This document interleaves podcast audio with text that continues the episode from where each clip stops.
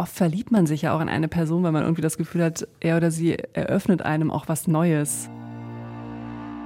Betritt auch so neue Welten mit der anderen Person. Das kann total schön sein, wenn man da, dafür dann auch etwas für sich gewinnt, also wie zum Beispiel ein neues, schönes Hobby.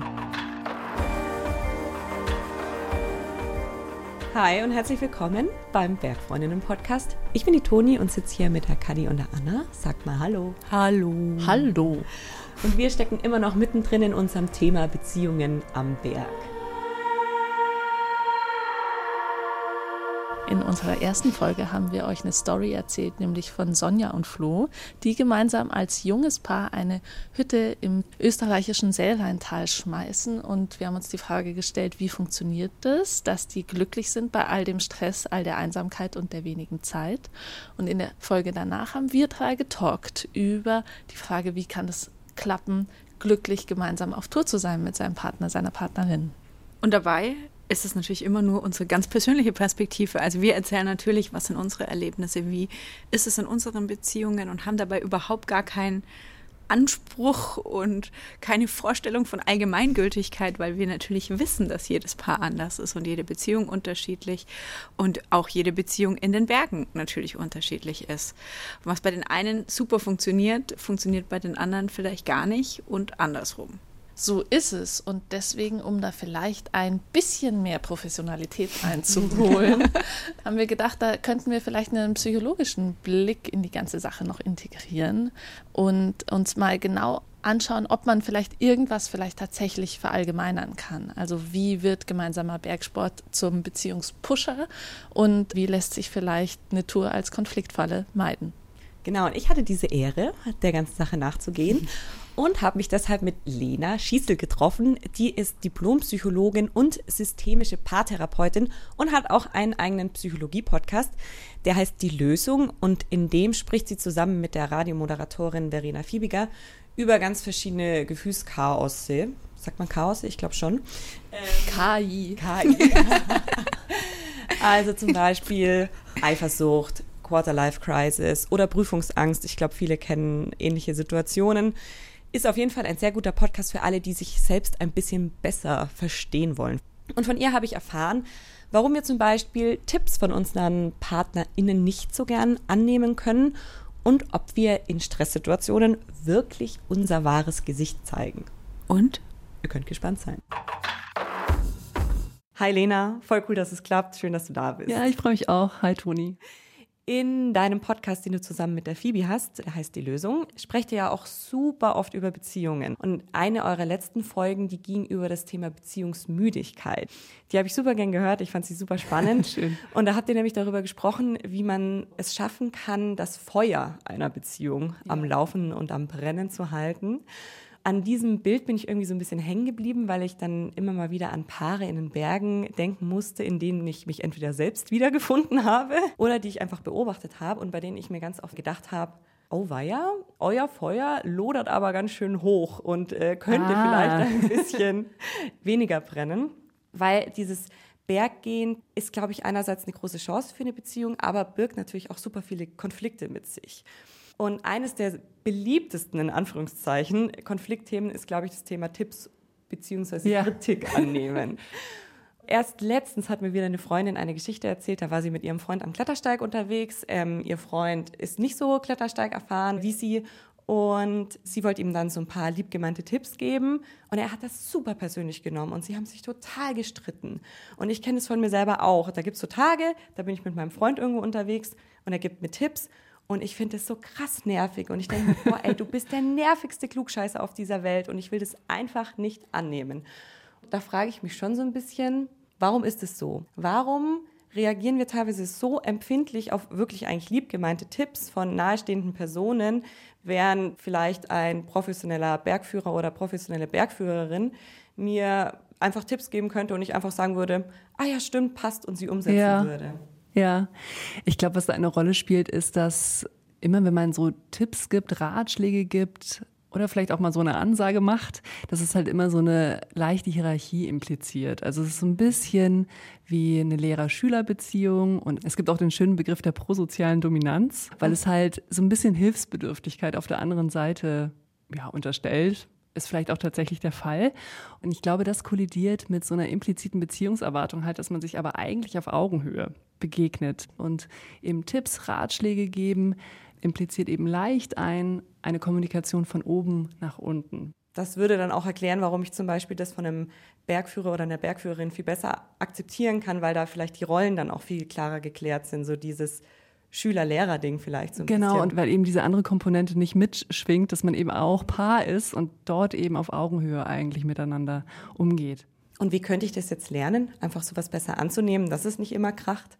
Also ich glaube, das eine ist, dass man auch sich durchaus fragen kann, möchte ich das überhaupt Tipps und Ratschläge von meinem Partner oder meiner Partnerin bekommen? Und es wäre nämlich auch völlig okay zu sagen, hey, ich will das irgendwie heute mal auf meine Art machen, außer man bringt sich irgendwie in Gefahr. Dann äh, mhm. glaube ich, natürlich ist der andere dann aufgerufen, was zu sagen. Aber ich glaube, das kann man erstmal für sich abklopfen. Möchte ich das überhaupt und ist das sozusagen Teil von unserer Bergerfahrung? Und umgekehrt, man kann natürlich sich auch sagen, hey, heute will ich irgendwie in der und der Sache besser werden und dann auch sagen, hey, ich finde es super, wenn ich dazu eine Rückmeldung von dir bekommen könnte. Mhm.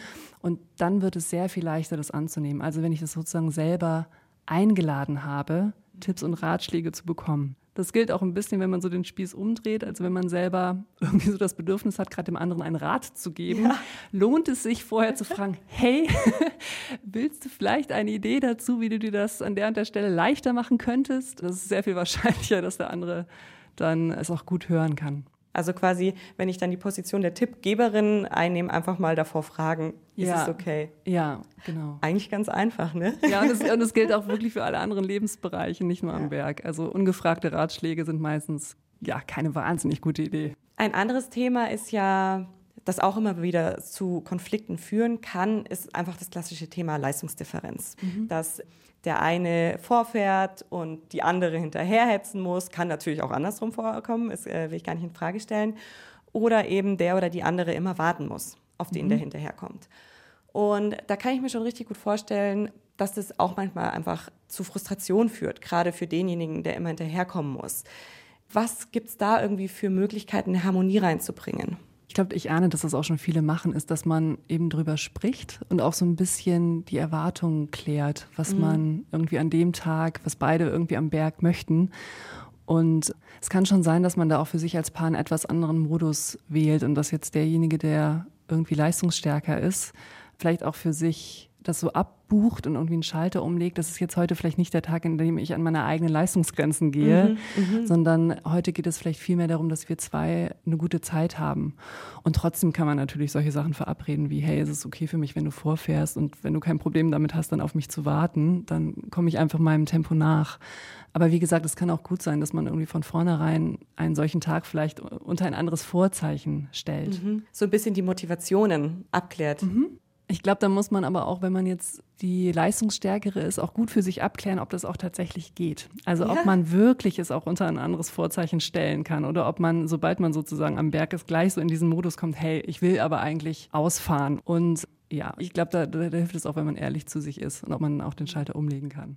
Und wenn man dann ganz ehrlich zu sich sagt, hey, ich kann das nicht, vielleicht dann auch einfach den Entschluss fasst und sagt, du machst dein Ding, ich mach mein Ding. Ja. Und abends treffen wir uns, geben uns ein High Five und haben beide einen super Tag ja, gehabt. genau. Ich mache das ja so ein bisschen in meiner Partnerschaft nicht, weil wir irgendwie ein großes Leistungsdefizit zwischen uns haben, sondern eher so ein bisschen unterschiedliche Interessen, was es anbelangt. Mhm. Und ich mache das dann auch ganz gerne, dass ich einfach sage, hey, bleib du zu Hause oder mach du dein Ding. Ich fahre mit meinen Freundinnen los und gehe in den Berg. Bei der Kadi ist es schon so ein bisschen anders. Sie sagt ganz klar, keine Berge, keine Kadi. Und sie lässt schon im Vorfeld in ihrer Partnersuche mhm. einen ganz klaren Kriterienkatalog mit einfließen und sagt so, das und das und das sollte mein Partner jetzt im Hinblick auf den Bergsport mhm. mitbringen. Ansonsten könnte es ein bisschen schwierig mit mir werden. Mhm. Und als ich das so gehört habe, habe ich mich schon gefragt, ob ich das vielleicht auch in irgendeiner Art und Weise mache, also dass ich mir so einen Kriterienkatalog festgelegt habe und den so unterbewusst mit einfließen lasse in meine mhm. Partnersuche und sie das vielleicht einfach viel bewusster macht. Mhm. Machen wir das alle irgendwie? Also in irgendeiner Form bestimmt. Und ob das jetzt einem mehr oder minder bewusst ist, sei mhm. wirklich mal dahingestellt. Im Prinzip ist es ja auch eine ganz gute Heuristik. Ich glaube, viele nehmen sowas wie Bergsport wie so eine Art Proxy für bestimmte Werte, die man hat. Mhm. Irgendwie, ich glaube, viele assoziieren damit auch eben eine Naturverbundenheit oder eben auch, dass Sport einem wichtig ist und so weiter. Und es ist ja wahrscheinlich auch so eine ganz gute Heuristik irgendwie, Mhm. um sich auf die Suche zu machen nach jemandem, der da ähnliche Interessen hat.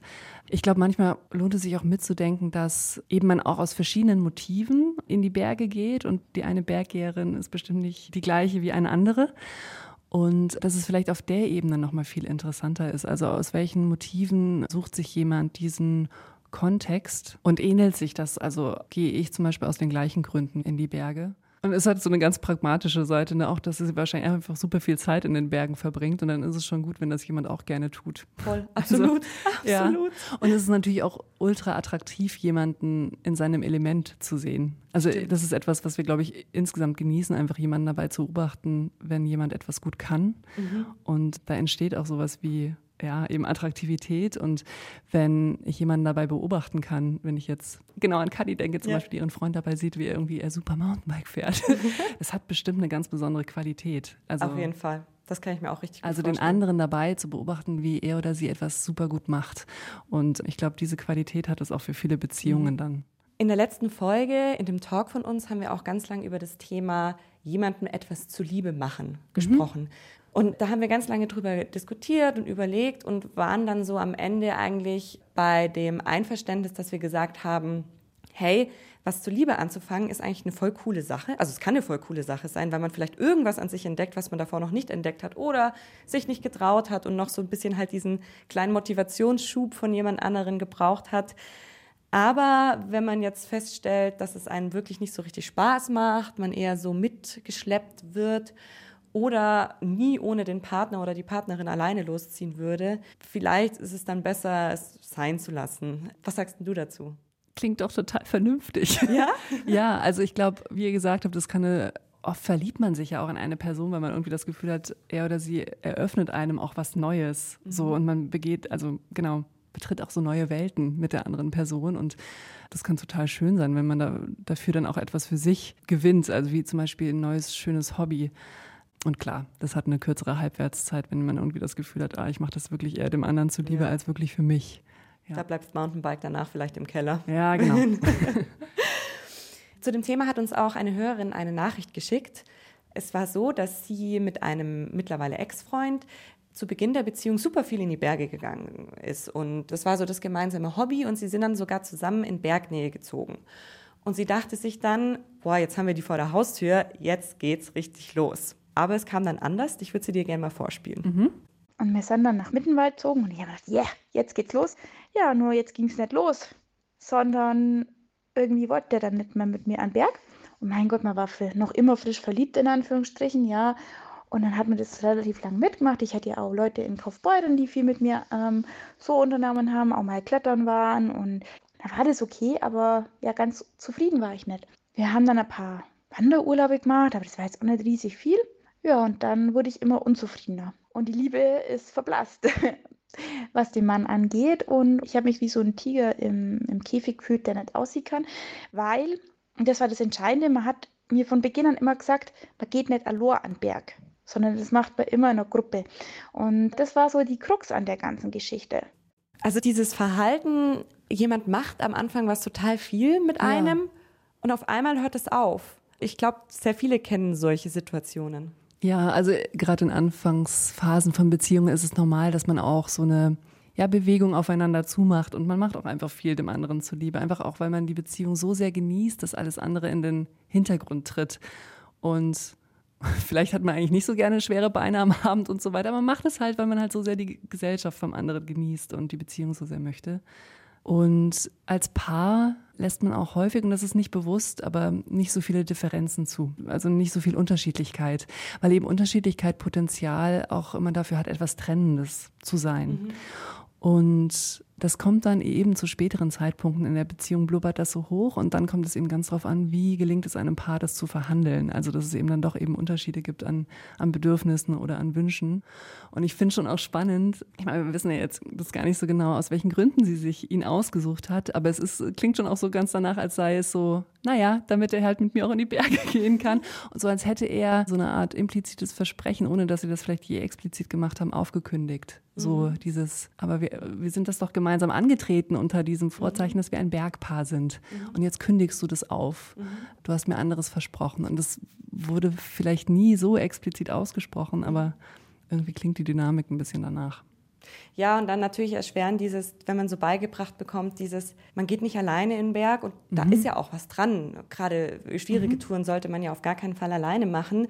Aber dann vielleicht auch, dass da so eine gewisse Hilflosigkeit auch dann auf einmal da ist, dass man sich so denkt, oh Mann, das ist mir so wichtig und du bist so mein Anhaltspunkt, mit dem ich das so durchgezogen habe und jetzt bist du nicht da und was mache ich denn jetzt? Also da kann ich schon gut nachvollziehen, dass da so eine Unzufriedenheit sehr groß geworden ist, die dann die Beziehung am Ende gekillt hat. Ja, wir wissen es nicht. Ne? Nee, wir wissen es nicht. Aber das ist so eine spannende Frage, auch wie groß so, also wenn es für, es gibt so zwei Perspektiven, die, mhm. wenn man mit so paartherapeutischer Sicht auf Paare blickt, die man einnehmen kann. Das eine ist, dass man sich erstmal fragt, wie viele Ressourcen hat ein Paar mhm. oder, und genau, und wie viel Lebendigkeit erleben die gemeinsam und Qualität und Freude und ich glaube, Paare, die so Bergsport gemeinsam teilen, schöpfen da wahnsinnig viel raus. Und die zweite Perspektive, die man aber noch dazu fügen kann, ist, aus wie vielen Bereichen speist sich das? Und wenn es so einen großen Gravitationspunkt gibt, wie zum Beispiel den Bergsport, dann kann das auch eine Gefahr sein. Das ist einmal deshalb, weil es ganz schlicht sein kann, dass sich einer von beiden mal verletzt und einfach das in der Form nicht mehr gemeinsam möglich ist. Und dann ist natürlich eine spannende Frage, was haben wir denn noch außerhalb dessen, was wir auch mhm. gemeinsam leben und wo wir auch Freude und Lebendigkeit erleben gemeinsam. Das ist das eine. Und das andere ist, dass dann auch so eine Dynamik entstehen kann, dass man sich sehr so gegenseitig auf diesen Gravitationspunkt festlegt auch mhm. und manchmal auch Weiterentwicklung nicht so richtig ermöglicht wird, weil man irgendwie halt sagt, hey, aber wir sind das doch gemeinsam so angetreten. Und mhm. einer von beiden verliert aber aus irgendwelchen Gründen ein bisschen die Lust daran oder entwickelt neue Interessen.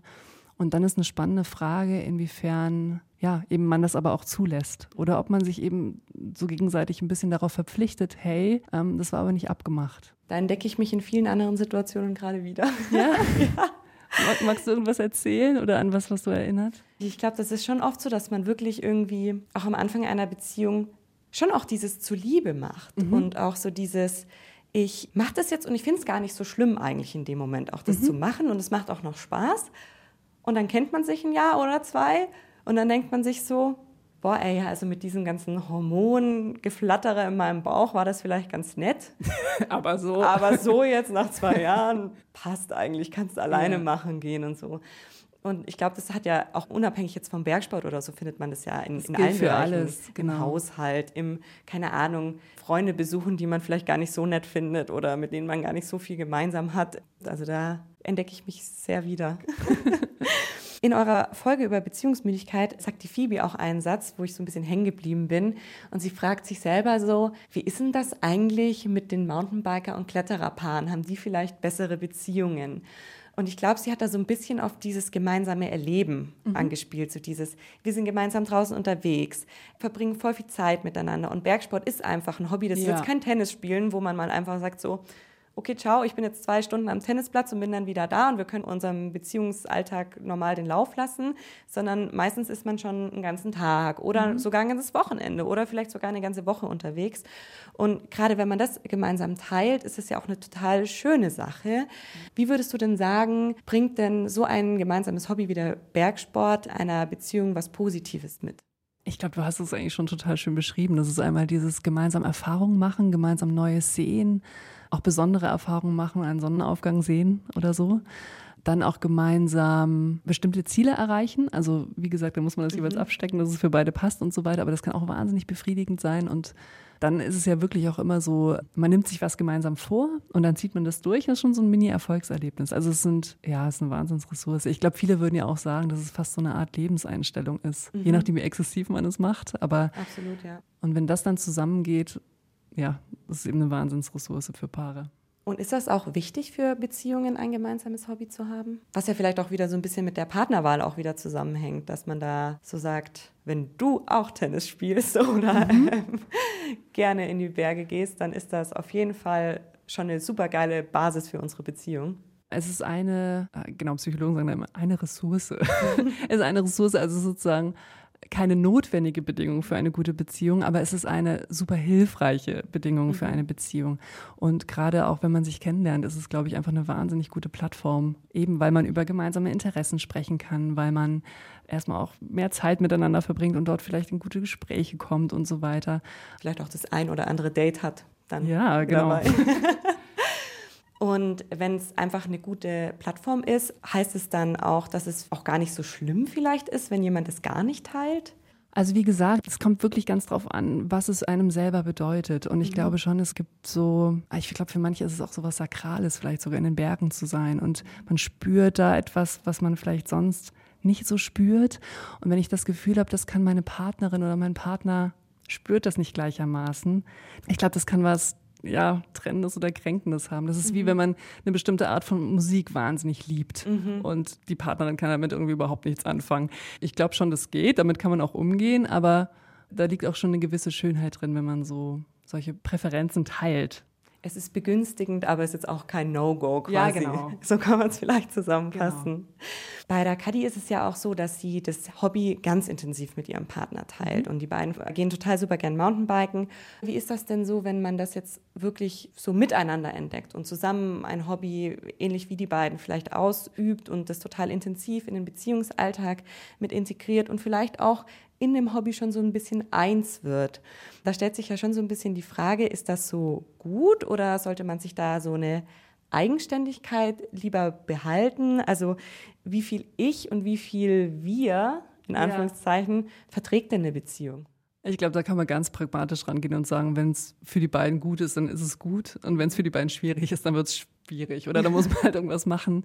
Es gibt so eine grundsätzliche Perspektive, dass man sagt, dass ähm, man von dem, von der Erwartung Abstand nehmen sollte, dass man irgendwie alles von seiner Partnerin oder seinem Partner bekommt.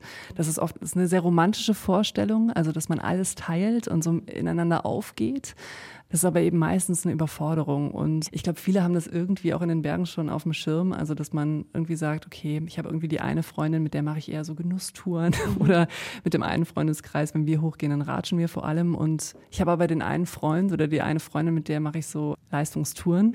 Und das ist auch eine ganz gute Perspektive. Also, dass man sich das erlaubt, dass das nicht alles vom Partner oder der Partnerin geleistet werden muss aber es ja auch total schön sein kann, wenn man eben sich das zusammen aussucht und sagt, das ziehen wir jetzt zusammen durch. Voll, ja. Gerade vielleicht bei Klettererpaaren auch spannend, weil die ja dann noch mehr aneinander hängen. Das stimmt, da ist auch diese ganze Symbolik mit ja. gegenseitig sichern. Und so. Absolut. Oh, ja, voll. Gerade wenn ich jetzt an die Klettererpaare denke, ich selber kletter ja nicht und ich verbinde es immer mit so einem hohen Risiko und mhm. Erfahrungen, die man macht, wenn man da zusammen in der Wand hängt, die irgendwie teilweise vielleicht auch ein bisschen gefährlich sind. Und da kommt mir immer das Wort Grenzerfahrungen in den Kopf. Und mhm. man sagt ja immer so, Grenzerfahrungen schweißen einen zusammen. Und vielleicht müssen das ja auch gar nicht die super risikobehafteten Wandhäng-Situationen sein, die man mit seinem Partner erlebt. Vielleicht ist es auch einfach eine schwere Bergtour, die man mhm. gemeinsam sich aussucht und sagt, hey, wir trauen uns das jetzt mal. Oder es ist wirklich auch einfach nur, wenn wir wieder den Sonnenaufgang hernehmen, einfach diese, diese starken Erfahrungen, die man macht. Stimmt das, dass die zusammenschweißen?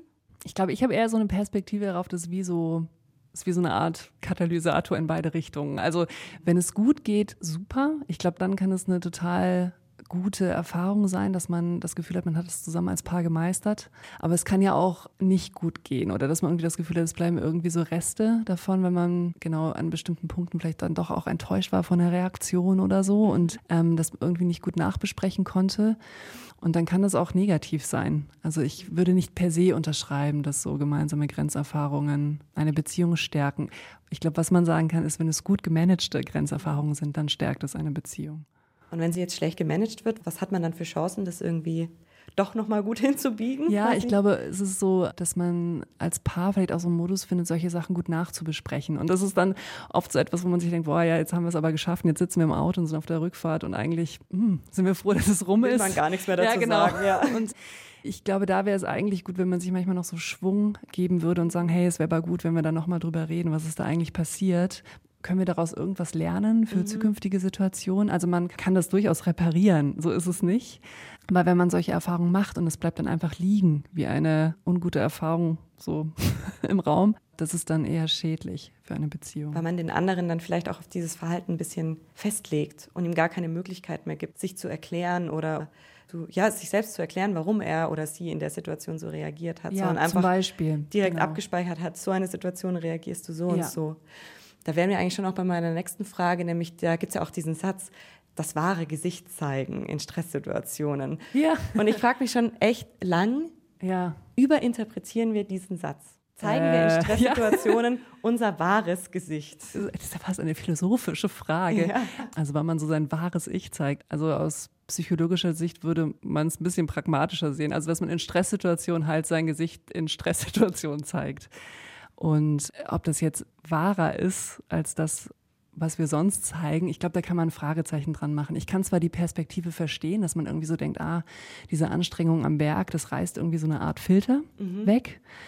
Das würde aber dann ja auch unterstellen, dass dieser Filter nicht eigentlich zu unserem Ich gehört und der gehört aber dazu. Also mhm, mhm. Ich glaube, man kann die Perspektive ja auch umdrehen. Also bin ich wirklich eher ich, wenn ich irgendwie gerade angestrengt bin, Hunger habe, ein bisschen Angst.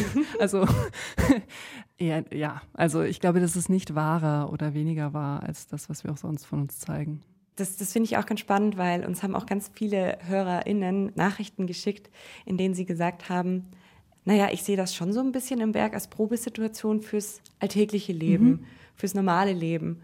Und jetzt, wo du das gerade gesagt hast mit dem, man ist ja nicht im normalen Leben dauernd hungrig, angestrengt und hat Angst. Ist jetzt auch nicht so, dass man dauernd im Berg ja, ja, Angst klar, hat, aber man das, ist ja. ja immer so ein bisschen angestrengt. Man ist jetzt nicht dauerhaft in der Komfortzone. Kann man das so sagen? Oder ist, also kann man das wirklich so sehen, dass, dass, dass die Situationen am Berg Probesituationen sind fürs alltägliche Beziehungsleben? Ich glaube, also manche Situationen lassen sich bestimmt übertragen. Also es gibt ja auch Stresssituationen durchaus im Alltag. Und vielleicht ähnelt sich, also bestimmt ähnelt sich dann auch die Beziehungsdynamik. Also ob ich jetzt irgendwie die Wanderstöcke vergessen habe oder der Auflauf im Ofen verbrennt und gleich sind die Gäste da. Und wie dann ein Paar damit umgeht, dass irgendetwas schief geht, ist bestimmt ähnlich. Und Insofern ist auch so, kann ein Berg durchaus so ein Paarentwicklungskatalysator sein, weil man da vielleicht dann schneller in solche Situationen kommt und das erprobt. Mhm. Wie gehen wir denn mit sowas um, wenn irgendwas schief geht oder einer ist angestrengt? Wie wird sowas verhandelt? Also würdest du zusammenfassend sagen, wenn wir jetzt auf all das zurückblicken, wir haben jetzt am Anfang über die Differenzen gesprochen ja. und da ist mir schon so ein bisschen im Hinterkopf geblieben, dass da vor allem Kommunikation so ein bisschen the key ist und man einfach auch ganz klar sagen muss, was man möchte und auch vielleicht auch, was man nicht möchte. Ich würde jetzt zusammenfassend sagen, dass so ein gemeinsames Berggehen schon eine sehr gute Sache für eine gemeinsame Beziehung sein kann. Voll. Genau, mit eben dieses, dass man auch als Paar gut einüben kann, über eben Wünsche und Erwartungen zu sprechen. Das kann auch bei dem jeweiligen Morgen wichtig sein, wenn man auf, also dass man sich gegenseitig fragt, hey, wie geht's dir denn heute? Und äh, was wünschst du dir heute sozusagen von unserer Zeit am Berg? Und eben das Einüben, das würde ich auch sagen, Dinge gut nachzubesprechen. Also mhm. wenn etwas schiefgegangen ist oder etwas anstrengend war, darauf nicht zu lange sitzen zu bleiben, so, sondern das wieder aufzugreifen. Und das ist total schwer um daraus als Paar irgendwie zu lernen. Das ist anstrengend, aber das ist auch hilfreich auf die lange Sicht. Und wieder mal könnte das Leben so viel einfacher sein, wenn wir einfach ordentlich miteinander kommunizieren würden. Ja, Überraschung. Du ja. liebe Zeit. Ja. Wer hätte es gedacht? Das ist leider oft nicht so einfach und auch unangenehm, ehrlicherweise, muss ich mal sagen. Aber ich zum Beispiel werde mir nächstes Mal einen Ruck geben. Ich hoffentlich auch. ich hoffe, ihr berichtet dann von euren Erfolgserlebnissen oder Misserfolgen ja, im Ruck geben. Kann auch passieren. Wir freuen uns übrigens auch, wenn ihr mit uns kommuniziert und uns Nachrichten und Feedback schickt. Eure eigenen Geschichten oder auch Themenwünsche zum Beispiel. Da wäre zum Beispiel der Sebastian, der sich aber ursprünglich nicht ganz sicher war, ob er uns überhaupt eine Sprachnachricht schicken darf. Ja, hallo, hier ist der Sebastian. Ich weiß jetzt gar nicht, ob ich überhaupt euch eine Nachricht schicken darf, als Mann erstens und als Schwabe auch noch. Aber ich tue es einfach trotzdem. Ich traue mich. Ich finde eure Beiträge wirklich total interessant und eigentlich auch geschlechterneutral, wirklich interessante Themen. insbesondere die Geschichte mit der Selbsteinschätzung und überschätze ich mich oder unterschätze ich mich, finde ich eine ganz spannende Sache, weil ich gerade im Moment in der Ausbildung stecke zum Mountainbike-Guide und zum Fahrtechniklehrer und solche Themen, natürlich insbesondere die, die Teilnehmer, die solche Kurse buchen, beschäftigen, aber natürlich auch mich als, ich sage jetzt einfach mal, erfahreneren Mountainbiker und Skifahrer mich immer wieder ein bisschen beschäftigen, insbesondere das Unterschätzen auch. Stelle ich mir doch auch immer wieder mal die Frage, wo könnte ich sein, wenn ich mich in der einen oder anderen Situation nicht zu viel zurückgenommen hätte und vielleicht meine Grenze etwas mehr verschoben hätte? Die Nachricht war natürlich noch länger, aber wir wollten hier nochmal ganz deutlich sagen, wir freuen uns über Nachrichten von allen HörerInnen. Und es ist auch völlig wurscht, wo ihr herkommt oder wo ihr wohnt. Es ist wirklich völlig egal. Schreibt uns oder schickt uns Sprachnachrichten. Einfach alle. Zum Beispiel direkt zu unserem nächsten Thema, mit dem wir schon zugange sind, nämlich grober Arbeitstitel Selbstdarstellung am Berg. Damit meinen wir zum Beispiel, wie wir unser Berg live auf Instagram darstellen und verfolgen und zeigen. Findet ihr denn, dass das schon ein fixer Teil unserer Generation und auch unserer Art Bergsport bet zu betreiben ist? Habt ihr euer eigenes Verhalten da schon unter die Lupe genommen? Was fällt euch dazu ein bei dem Schlagwort? Schickt uns gerne Nachrichten, am liebsten natürlich Sprachnachrichten wie Sebastian an die 0151 1219 und viermal die 5. 0151 1219 und viermal die 5. Und bevor wir es vergessen, den Podcast von der Lena, nämlich Die Lösung, gibt es natürlich genauso wie Bergfreundinnen überall da, wo es Podcasts gibt. Bis zum nächsten Mal. Tschüss. Ciao.